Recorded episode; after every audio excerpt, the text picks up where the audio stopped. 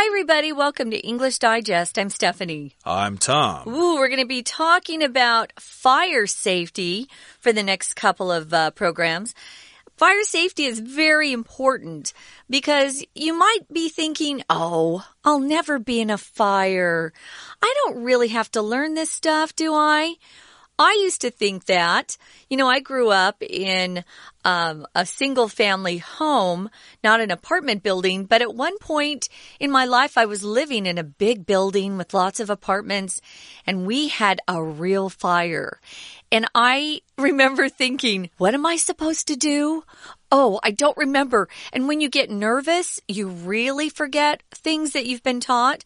So this is something that you should probably listen to carefully and also review every once in a while so that if you do get stuck in a fire, you'll know what to do to keep yourself safe. Yeah, you want to keep yourself safe, of course, but you don't want to lose your valuable property as well, uh, including your house, but maybe some uh, invaluable things like computer files or Photographs uh, from your- documents and yeah, stuff like that, or maybe true. some cash you've got hidden under your bed or something like that. So, yes, indeed, you should know about fire safety. It's still a real problem. It Sure. could happen to you. So, you need to know the facts, and we're going to try to tell you about some things uh, that we've learned about how to prevent fires and what to do in case there is a fire. So let's get to it, everybody. Let's read the entire contents of our article, Fire Safety.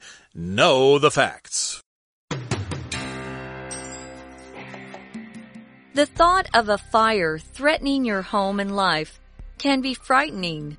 However, there are a number of ways to make house fires less likely and less dangerous. Here are some ways to safeguard your home. 1. Maintain smoke alarms. Smoke alarms should be installed on every level of a home and in every bedroom. Clean and replace their batteries once a year and replace the alarms entirely every 10 years. 2. Use appliances safely. A hot meal or warm room feels great, but also requires a little extra attention. Keep flammable materials away from stoves, ovens, space heaters, and fireplaces. And make sure not to leave hot appliances or candles unattended. 3. Plan your escape routes. Know and practice at least two ways out of your home. If you have a physical disability that might make escape harder, let your neighbors and the fire department know. 4. Maintain your home utilities. Have technicians check your electrical wiring and gas lines on a regular basis. Also, keep vents, fans, and appliances clean and free of dust, as it may cause overheating that can lead to fire. As with any potential danger, prevention is key when it comes to house fires. Being attentive and keeping up your home are simple actions that could spare you terrible heartache in the long run. Okay, let's jump right in here and talk about fire safety. Know the facts. And again, we're reminding everybody that fires are still out there. We can still hear the sirens of fire trucks on a daily basis sometimes. So yes, indeed, fire seems to catch on easily in a lot of places. And there are a lot of ways that fires can start. Uh, maybe somebody's smoking and didn't put their cigarette out, or there's lightning or bad wiring in your house. There are different ways for fires to start. So be careful. And the thought of a fire threatening your home and life can be frightening. It can be scary. Yes, indeed. It can be something that will cause you to lose sleep at night. So, yes, indeed. Imagine if your house caught on fire. You might lose everything. And then where would you go? Where would you live? You'd be in big trouble. You really would. Now, it says here there are a number of ways to make house fires less likely and less dangerous. Here are some ways to safeguard your home. Safeguard is a verb we use when we want to talk about doing something to make a situation or some sort of object. Here we're talking about our houses, of course. Doing something to prevent something bad from happening. You never want to have a fire. Um, the worst fire I was in, I've been in uh, let's see, I've been in three now, two in Taiwan and one in New York. And the one in New York was so bad that I couldn't go back to my apartment for about a month. The smoke damage was awful. I had to throw away all my clothes. It was horrible. Um, it was because somebody on a different floor had been smoking and gone to sleep. And because of this person's negligence or not being careful enough, it affected everyone. So be kind to your neighbors. In Taiwan, we had an electrical fire which can happen quite easily. Uh, that reminds me, my wife said that there was a fire where she grew up. She grew up in a jincun. Uh -huh. I don't know how to say that in English, but uh, yes, somebody fell asleep smoking a cigarette and it caused a fire in the community. And uh, my wife's family lost a lot of stuff, including family photos, oh. which is invaluable. So, yeah, yeah uh, be careful with those fires. You can not only harm yourself, but other people who live around you. So, yeah, it can be frightening when you think about a fire uh, causing problems for you. However, there are a number of ways to make house fires less likely and less dangerous. So, yeah, there are ways to prevent those house fires or at least make them less likely. You can't uh, totally prevent them.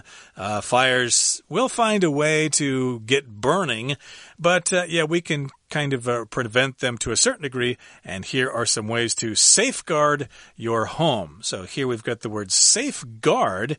Uh, that's uh, both a noun and a verb here, but we're using it as a verb in this sentence.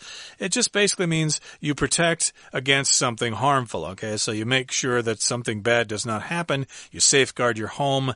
Uh, you take all the measures that are necessary. You could safeguard your car as well to make sure uh, that it doesn't have a fire or doesn't have any problems and stuff like that. You just make something safe. Now, the first tip here is to maintain smoke alarms. Most people know what smoke alarms are. They're typically found uh, in the kitchen area. Mine will go off if I'm frying something and uh, there's too much smoke. So you should maintain those. To maintain means to keep something in good condition. So smoke alarms all work on battery power. So those batteries don't last forever. You need to put in new batteries every year. And also, our article um, has another tip which I think is smart. Every 10 years, you should replace all your smoke alarms in your house. So there might be a smoke alarm in the kitchen, in your bedroom, in the bathroom. You need to have as many smoke alarms uh, as you can that will keep you safe. Now, some apartment buildings, I think all floors above the 10th floor in Taiwan all have, um, not smoke alarms, but they have the water system. Sprinklers? yeah, the sprinkler system that comes on if there's a fire. I live on the seventh floor, so I don't have that in my apartment. But if you live above the 10th floor, by law, they have to install a sprinkler system which will turn on in a fire. Uh, do you have smoke alarms in your apartment? I do, yeah. Oh, you do? Okay. Did you put them in yourself or did your landlord do that for you? Um, it's my doorman. I love him. My landlord had one, but the batteries were old, so my doorman will come in and, and help me change my lights and my batteries because they're kind of high. Yeah, and that's uh, pretty important here in Taiwan because it is quite humid here. So oh, batteries yeah. can corrode pretty easily, so you need to replace them once a year. I would say in some parts of Taiwan, you should replace them every half year. Wow. I've heard of people uh, complaining about uh, electronics corroding uh, on Yangmingshan there because of all the sulfur in the air there. Wow. So, yeah, you got to be careful about that kind of stuff. So you, you do need to clean the batteries and change them at least once a year year. And yes, you should replace the alarm entirely every 10 years. So yeah, get rid of the alarm itself every 10 years and change the batteries once a year, generally speaking. Now let's move on to the second tip here. Uh, use appliances safely. Okay, we're talking about appliances here. Uh, those are special machines or a piece of equipment in your home that does a specific task or performs a certain task, like your refrigerator or your stove or your oven, especially the stove and the oven because they have flames there and they have heat, which could cause fires. Yeah, anything, usually an appliance is something that you find in the kitchen typically at least. A toaster would be an appliance. So you need to use those safely. Uh, a hot meal or warm room feels great, but you also need to pay a little bit more uh, attention to these appliances.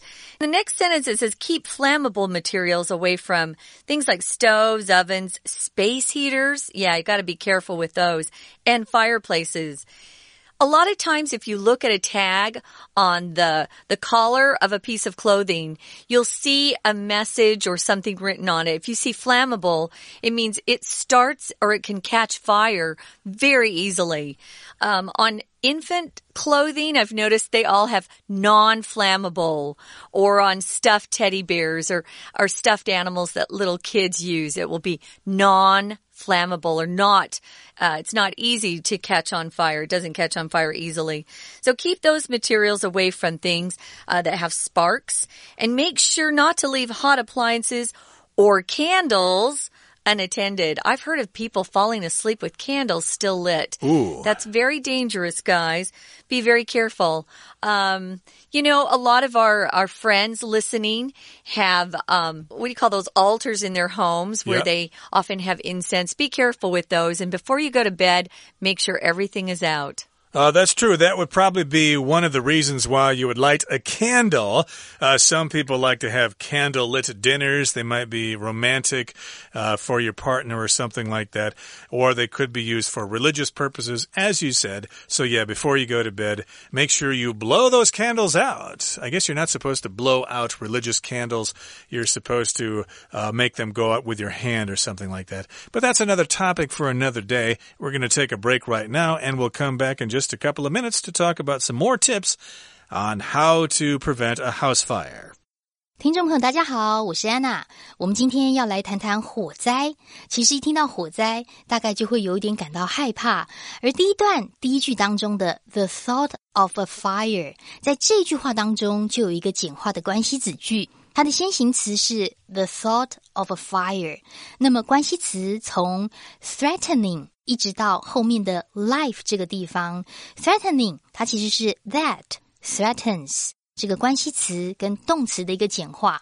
当然，这种想法令人感到很害怕，但是还是有一些方法，在火灾发生之前，你可以让火灾并不那么常发生，可以减少火灾的一种可能性。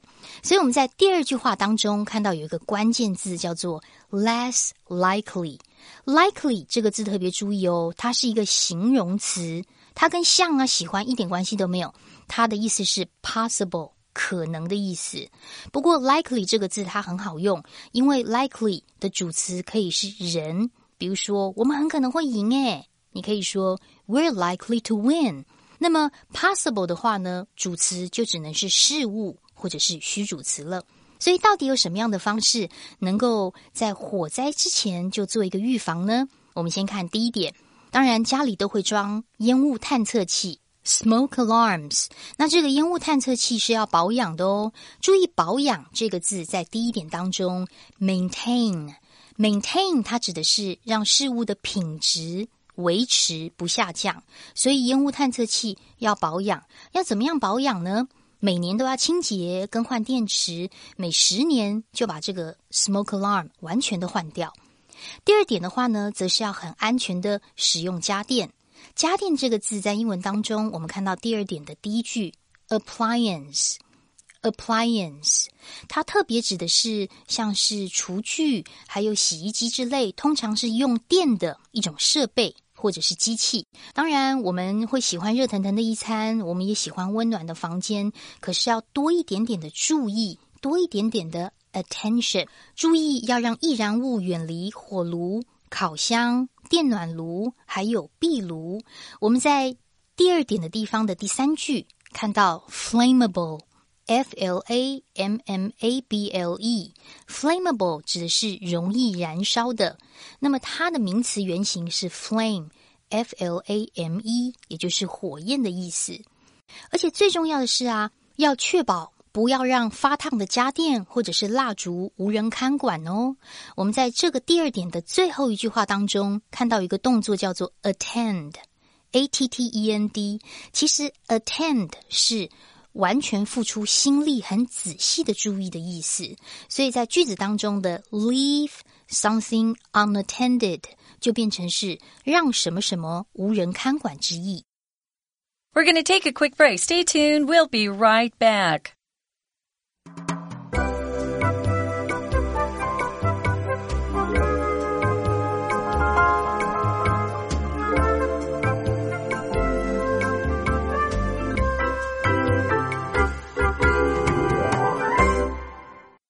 Welcome back, guys. We're talking about fire safety for the next two programs. Fire safety is so important. So I'm glad we're focusing a little bit of time on this. Notice it's our Suyang uh, unit, which just means we're going to be focusing our English learning on everyday life things that people need to know about. So this is a great unit to practice talking about fire safety, how to keep your home safe, what to do in case you are in a fire. Sadly, in this world, we'll have gone through at least one fire before we die. It's really easy for fires to start because a lot of times it's just those electric wires. For example, at Christmas in America, we have a lot of Christmas trees that catch fire. You know, they have those little electric lights all around and it's beautiful. Um, I like to keep the lights on all night when I was a little girl, but my mom would say, mm-mm, gotta unplug the lights before we go to bed on the Christmas tree because you never know, uh, a fire could start. So be careful with things in your homes. Make sure that everything is turned off. If you have candles, make sure they're out before you go to sleep. Yep, that's part of our advice here. Uh, we talked about maintaining those smoke alarms, make sure they still work, change the batteries, and change the alarm itself every 10 years. And you also need to use those household appliances safely, you know, keep them away from or keep flammable materials away from open flames on your stove or whatever. And here's our third bit of advice. Plan your escape routes. A route here just refers to a road or a way you get from point A to point B. So yeah, Know where you're supposed to go if a fire starts, okay? If you live in an apartment in a city, there might be a couple of ways out of your apartment uh, through the main door or maybe out the balcony, which is no good if you live like on the 20th floor or something like that. But still, you need to figure out how to get out of your house in case a fire starts. Yeah, I'm on the seventh floor and I have a little balcony. There's a piece of equipment there that if there's a fire, I can sort of use that equipment to get out the window, but I don't really know how to use it. Uh -oh. So this is a good reminder. I should probably ask uh, my doorman to teach me how to use it. I'm not even sure if if it would uh, if it's still good because it's kind of rusty, you know? Something's rusty, it's metal that's been in, it's got a lot of weather uh, damage to it. You know, it's so humid here.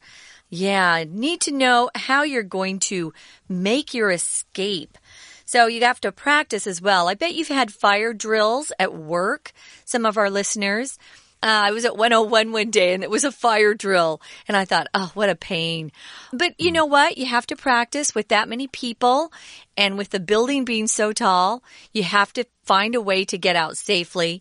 And the more you practice, the better you will be in real danger. Yeah, imagine if Taipei 101 caught on fire. What a mess. Yeah, it would be just like that old movie, The Towering Inferno. Yeah. Maybe you remember that from many years ago. But uh, yeah, that is a real possibility. I'm sure 101 will never catch on fire, but still, uh, you never know. So yeah, you need to plan your escape routes and know where you're supposed to go. And if you have a physical disability, uh, if you're handicapped, handicapped, for example, if you have difficulty walking or something, or if you're blind or whatever, and those things might make escape harder or more difficult for you, well, then you need to let your neighbors and the fire department know about this. So talk to the fire department or the fire brigade, the local office, and say, hey, I live at such and such an address, and I have this uh, physical disability. So, yeah, if there's a fire, uh, you guys just need to know about this so that uh, you have a better chance of rescuing me if we have a fire.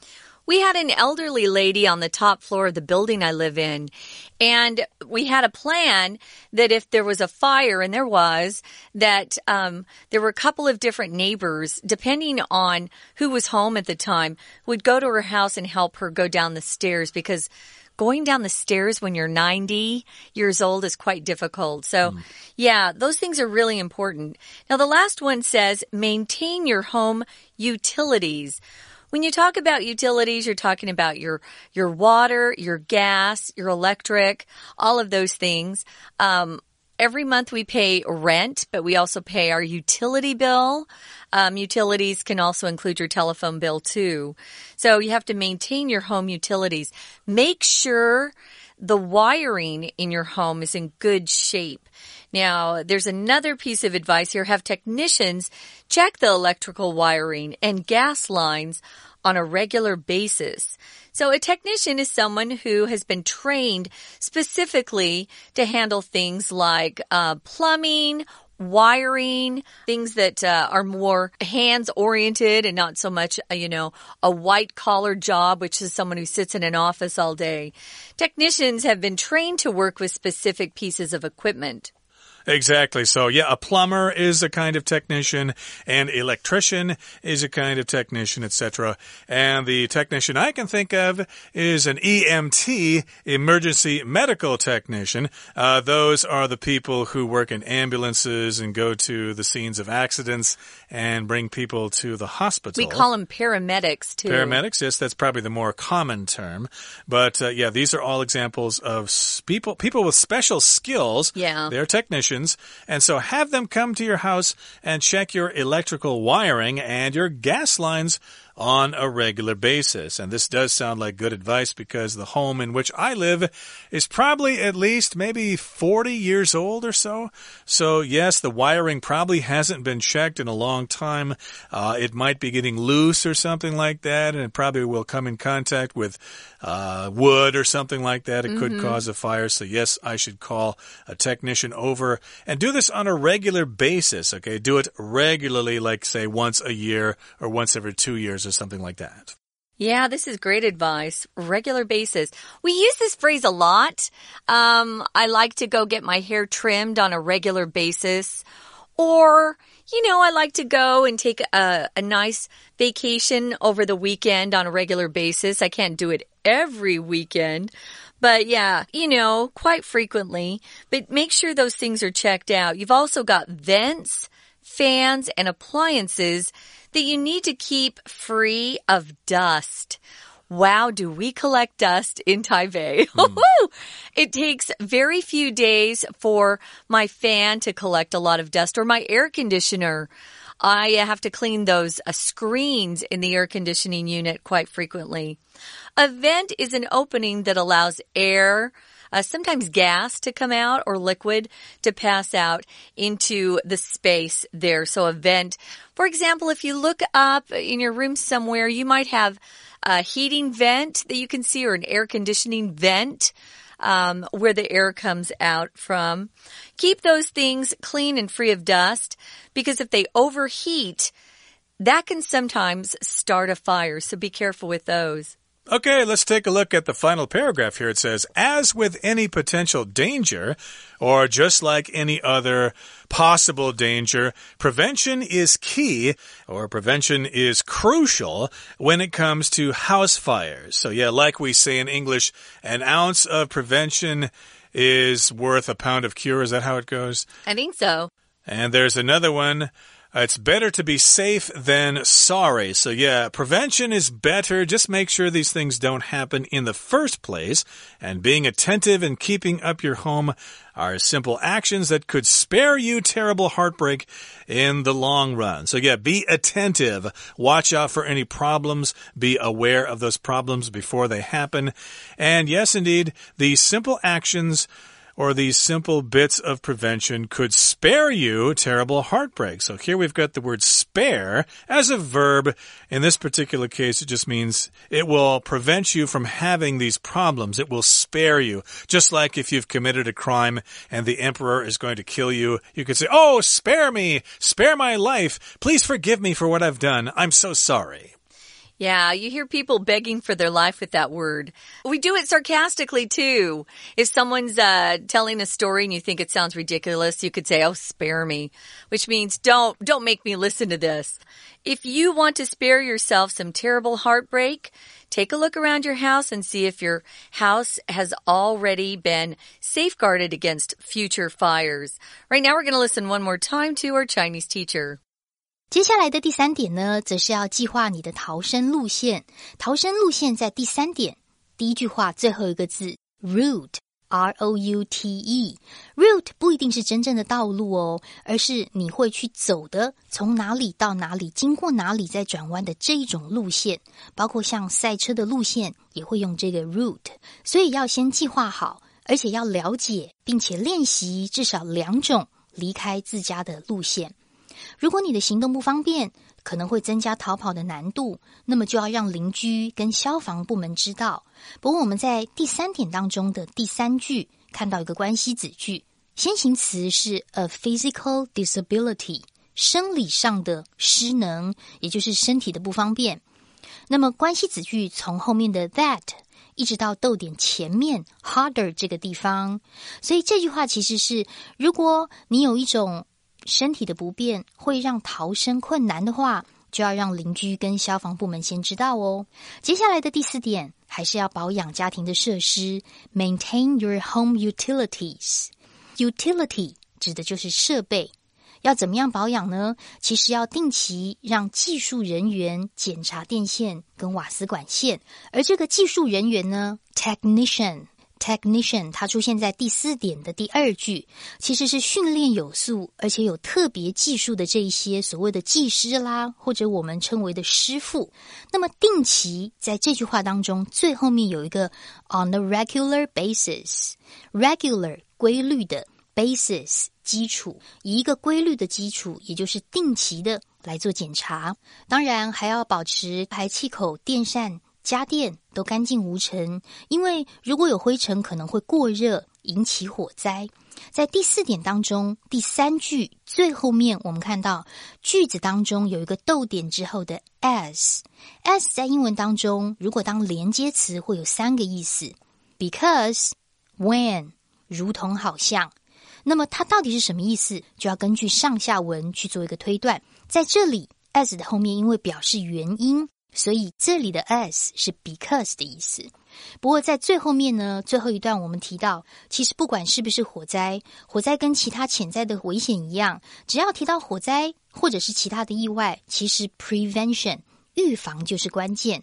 而在最后一段第一句的 as with，它是介系词，表示如同和什么什么一样。不过，其实从长远来看，要多留心，be attentive，还要保持居家的整洁，才能够预防火灾的发生哦。以上是我们的今天的课程。That's all the time we have for today, everybody. And of course, as always, we hope you all keep nice and safe and do practice some fire safety rules. From all of us here at English Digest, I'm Tom. I'm Stephanie. Goodbye. See ya.